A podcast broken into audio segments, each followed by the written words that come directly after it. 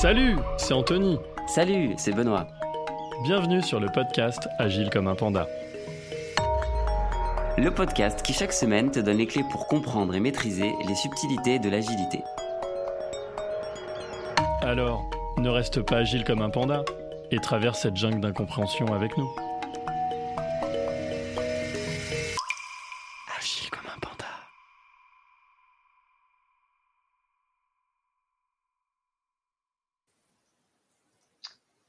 Bonjour tout le monde. Aujourd'hui, on va commencer notre série C'est quoi la diff avec un premier sujet qui va en fait traiter du chef de projet versus le Scrum Master. Donc, en guise d'introduction, on n'est pas forcément ici pour dire que l'un des rôles est meilleur que l'autre. On va juste essayer de les décrire euh, le plus précisément possible, essayer de parler de leurs différentes tâches, des différents soft skills aussi, et puis de voir finalement quelles sont les différences, et aussi pourquoi pas, parce qu'il y en a peut-être, des ressemblances entre ces deux rôles. Alors, déjà, je pense qu'on va commencer par, par des éléments de, de contexte. Mhm. Je vais, alors arbitrairement, je vais commencer par chef de projet.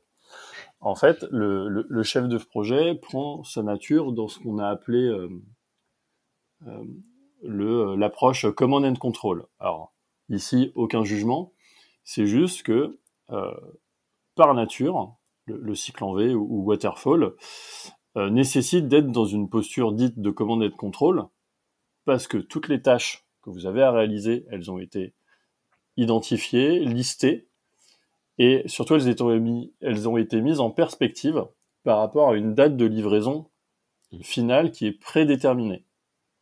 Donc, l'objectif du command and control, c'est donc de s'assurer d'arriver au bout de ce plan dans le temps imparti.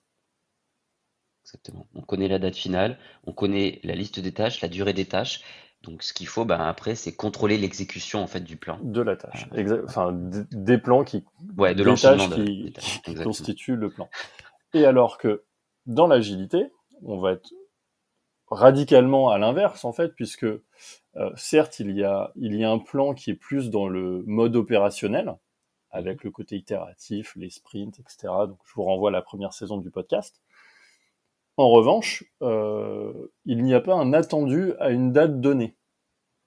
Exact. Et en fait, cette petite différence n'en est pas une de petite différence. Et donc, maintenant que je vous ai posé ces éléments de contexte, ce qu'on va vous faire, c'est pour d'un côté le chef de projet et le Scrum Master, en fait, on va vous lister les tâches principales attendues par ces rôles et les soft skills nécessaires pour, pour y parvenir. On commence aussi peut-être par le chef de projet en termes, en termes de tâches, ouais, si ça te va sur les... Parfait. Bon, si on essaie de, de lister les, les, les, quelques principales tâches d'un chef de projet, alors c'est possible qu'on en oublie, mais euh, l'idée c'est de bien comprendre la, la, la philosophie derrière.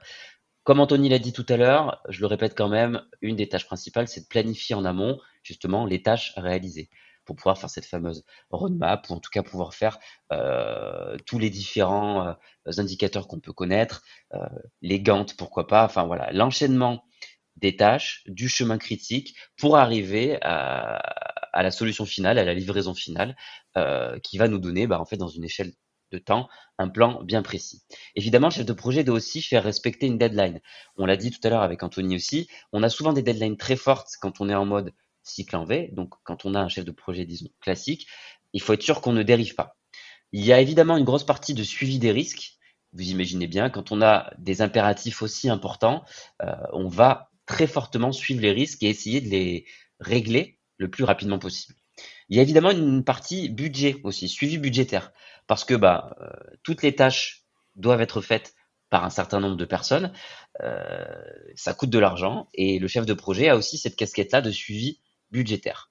Évidemment, on parlait quand on disait tout à l'heure command and control, on parlait aussi de la partie contrôler l'exécution des tâches. Et contrôler l'exécution des tâches d'un point de vue qualité, oui, mais surtout dans un point de vue temps imparti.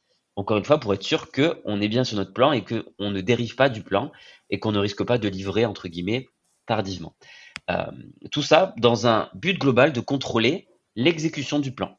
L'exécution de la roadmap ou du plan, on peut mettre le, le mot qu'on veut, mais voilà, ça fait partie des tâches principales d'un chef de projet dans une vue macro, hein, dirons-nous. Et alors, ce qui est dingue, parce que je, vais, passer au, Scrum Master, c'est que je vais, être plus rapide, vous allez très vite comprendre pourquoi, c'est que les tâches principales du Scrum Master sont de planifier en amont des tâches à réaliser, c'est faire respecter une et des deadlines, c'est suivre des risques. Euh, il y a aussi une approche de, suivi budgétaire. Alors c'est plus en théorie parce que dans la pratique, euh, c'est pas exactement ça. C'est contrôler l'exécution du plan. Et une approche qui est un peu différente, là, c'est aider et non pas contrôler mm. à ce que les tâches soient euh, bien exécutées dans un, dans un temps imparti. Donc en fait, quand je vous dis ça, c'est à 95%, les tâches sont les mêmes. Donc ça peut expliquer aussi la, confusion qu'on peut avoir entre chef de projet et Scrum. Euh, souvent on dit que bah, le Scrum c'est le nouveau chef de projet en fait, c'est l'évolution, euh, euh, l'évolution du métier. Mais en fait, même si le fait de lister les tâches c'est les mêmes, en fait dans la pratique, elles ne se vivent pas, elles ne s'incarnent pas du tout de la même manière. Euh, le premier, la première dimension, c'est celle liée au temps. Parce que quand on vous dit qu'un chef de projet planifie en amont les tâches et fait respecter une deadline, c'est sur un projet qui va durer des mois, voire des années. Alors que quand on dit que le Scrum Master planifie et euh, fait respecter une deadline, on est dans le cadre d'un sprint. Pour ceux qui font de l'agilité à l'échelle, éventuellement un PI, donc un programme incrément qui est plus sur une période de trois mois. Déjà, l'espace-temps n'est pas du tout le même. Ça veut dire que tout ce qui en découle, suivi des risques, budget, etc., en fait, ne se fait pas du tout de la même manière. Et enfin, l'autre grosse différence, c'est la responsabilité. En quoi c'est complètement différent? C'est que quand vous êtes dans du waterfall avec un chef de projet, le chef de projet est responsable de la bonne exécution de ce plan au sens large. C'est-à-dire s'il y a une erreur, un délai, un retard, le responsable, en gros la tête qui peut sauter entre guillemets, même si dans les faits c'est pas ça, c'est le, chef de projet qui est en danger. Alors que dans l'agilité, le Scrum Master n'est pas le responsable, c'est l'équipe qui est responsable. Le rôle du Scrum Master, c'est d'aider l'équipe, de, faire tout ce qui est en son pouvoir pour aider l'équipe à accomplir, à atteindre le résultat qui est fixé. Exactement, c'est vraiment des, des différences euh, très importantes euh, qu'il faut, qu'il faut être capable de, de, de comprendre pour bien différencier ces deux rôles, qui ont des, des tâches assez similaires, mais sur des périmètres, un espace-temps et une responsabilité bien, bien différentes. Du coup, pour, pour être un peu cohérent avec ce que tu viens de dire, Anthony, je te mm. propose moi de parler plutôt des soft skills, d'abord du Scrum Master, puis peut-être qu'on pourra revenir sur celle du, du, euh, du chef de projet, si ça te, si ça te dérange pas. Mm-hmm. Donc, bon, ça va pas forcément surprendre beaucoup d'auditeurs, mais une des principales compétences d'un bon Scrum Master, euh, ça va être d'être, euh, on va dire, capable de faire preuve de compétences autour des sciences de l'humain. Encore une fois, on vous l'a dit, hein, le, thème euh, cette saison, c'est de centrer tout autour de l'humain. On on est à fond dans le thème. Pourquoi je dis ça? Vous savez qu'un Scrum Master, c'est avant tout un coach encore une fois. C'est quelqu'un qui va aider l'équipe à faire, qui va aider l'équipe à prendre des décisions, qui va aider l'équipe à résoudre, à résoudre les conflits, les soucis. C'est aussi un facilitateur. Encore une fois, on est sur une science de l'humain. Il va faciliter le travail, mais aussi les relations euh, humaines au sein de, l'équipe et entre les équipes et, au niveau du, du, projet, du programme.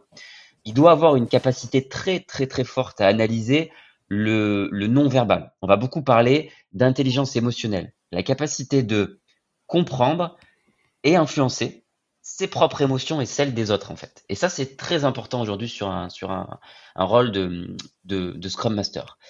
Évidemment, il faut être un bon communicant, ça va de ça va de ça va de soi, hein. et il faut être ce qu'on appelle un servant leader. Un servant leader, c'est quoi? C'est un leader qui n'a pas peur de se mettre au service de l'équipe. Alors évidemment, on peut euh, avoir l'image de quelqu'un qui est juste là pour euh, servir le café, faire les photocopies. C'est pas que ça, ça peut être ça. Mais le servant leader, c'est plutôt, on va dire, le leader qui, au lieu d'être euh, derrière l'équipe, de la fouetter pour qu'elle avance, c'est l'équipe qui est devant l'équipe, qui tire, qui montre l'exemple et qui aide en fait l'équipe à, avancer vers son vers son but. Bon, enfin, pour terminer, évidemment, il faut des compétences d'organisation, mais ça, je pense que ça va pour euh, le rôle de chef de projet de Scrum Master et beaucoup d'autres rôles avec lesquels on collabore nous au quotidien, il faut savoir créer de la confiance. C'est très important. Euh, beaucoup de confiance envers l'équipe. C'est-à-dire que la relation Scrum Master équipe, euh, cet aspect de protection d'équipe, va être très très importante.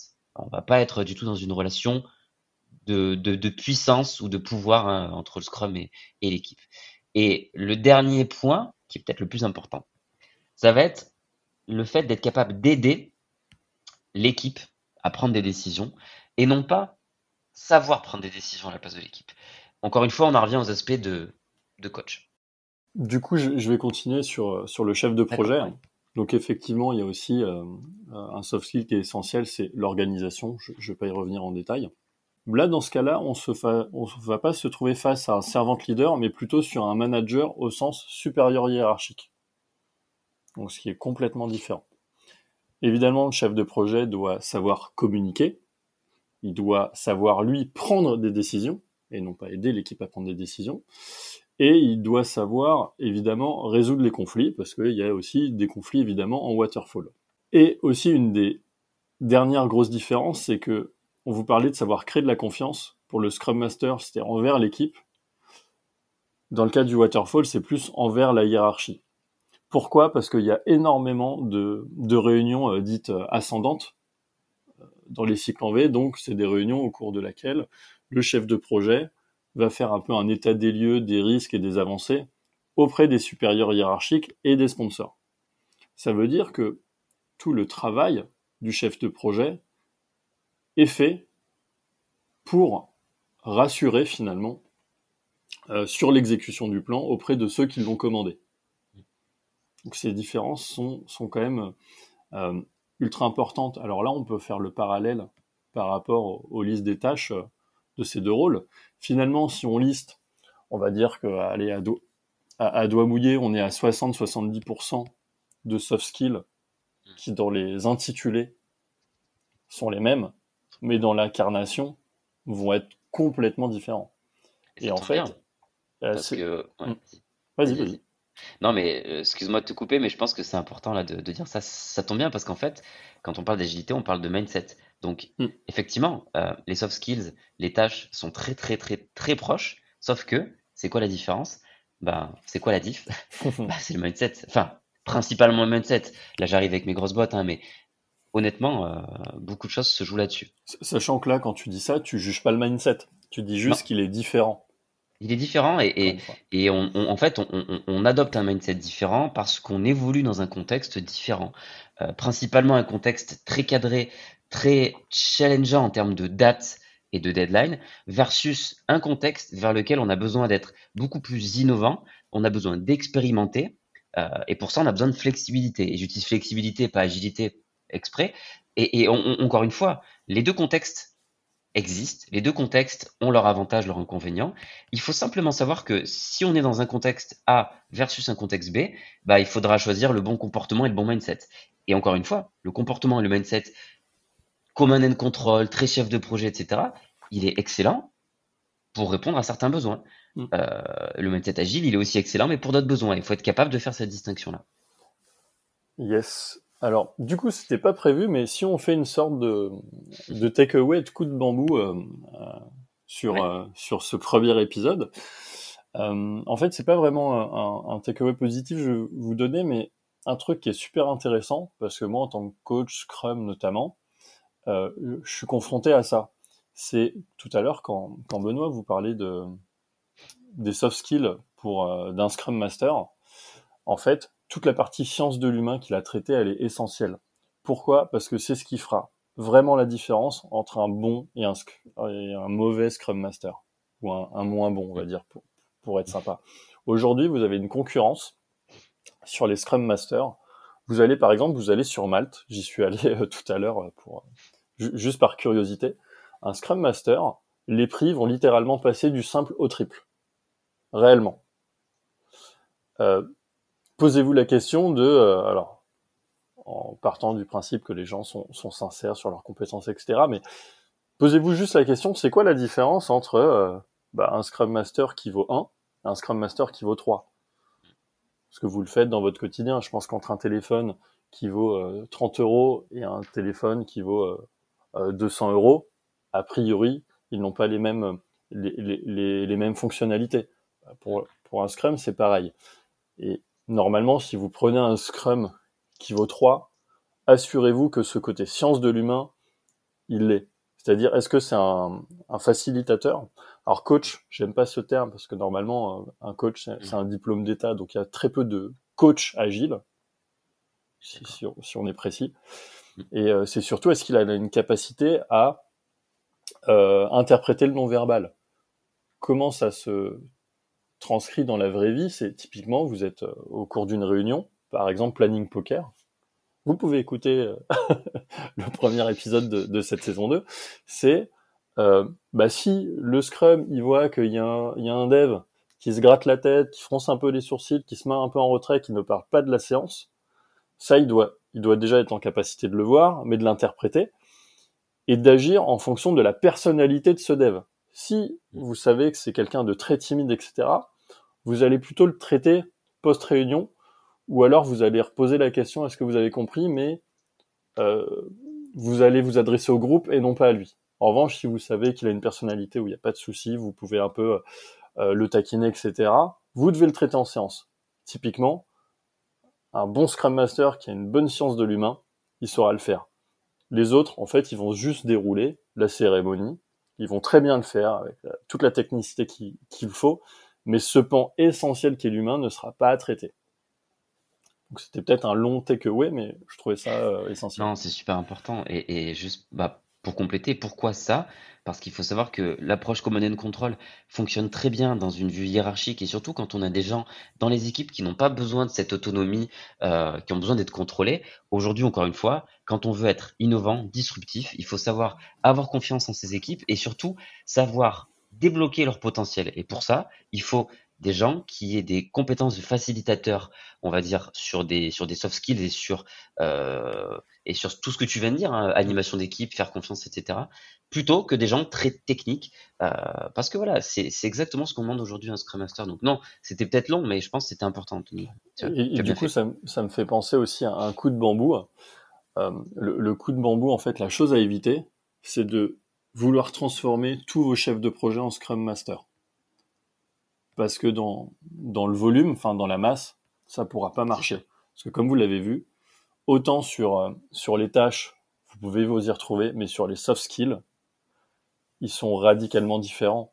Donc, vous, vous aurez toujours euh, des membres de vos équipes qui, euh, qui peut-être se forcer à être chef de projet, ils vont être super contents d'être Scrum parce que finalement, ça va être une vraie libération pour eux. pas parce que c'est mieux, mais parce que ça correspond à leur nature mais il y en a aussi qui sont chefs de projet par nature, et eux, vous, vous, vous allez leur faire passer des certifs, pas de soucis, ils les auront. Alors, je vais pas parler des, des organismes qui certifient parce que je, je pense qu'on va nous demander de d'enlever de la, de la diffusion euh, de ce podcast. Mais, mais grosso modo, oui, ils auront leur certif, niveau 1, peut-être niveau 2, certainement pas niveau 3. Euh, mais au-delà de ça, ils seront pas épanouis non plus. Si vous avez quelqu'un qui est par nature et fait pour, pour du waterfall, si vous le mettez en tant que scrum, bah en fait vous allez le mettre finalement euh, in fine dans une détresse. Et c'est pas bien non plus. Et encore une fois, dans votre entreprise, ayez euh, aussi conscience qu'il y a des zones, des périmètres dans lesquels vous allez faire de l'agile, et d'ailleurs il faudra faire de l'agile dans ces périmètres, mais d'autres où faut garder le V vous aurez toujours des sujets euh, de, on en parlait sur l'épisode introductif le mois dernier, vous aurez toujours des projets de, migration, de refonte, du réglementaire, surtout en France, en Europe, je pense que le réglementaire, on n'en manquera pas. donc vous aurez toujours des, contextes dans lesquels vous allez faire évoluer de manière bien pour la personne, humainement, dans, dans, son épanouissement. Donc ne forcez pas les gens à, à faire le switch de l'un vers l'autre soyez plutôt en capacité d'analyser là où ils vont être à l'aise et là où ils vont être bons, ils vont aider votre organisation et les, membres des équipes. Ça me paraît pas mal. Je pense qu'on a fait un peu le tour du sujet. yes. Eh bien, merci à tous les pandas. Euh, je pense qu'on reviendra euh, le mois prochain avec un épisode où on va essayer de comparer euh, la maîtrise d'ouvrage et peut-être un bout de maîtrise d'œuvre avec le rôle de product owner. Merci tout le monde. Merci. Bonne semaine à tous les pandas. À bientôt.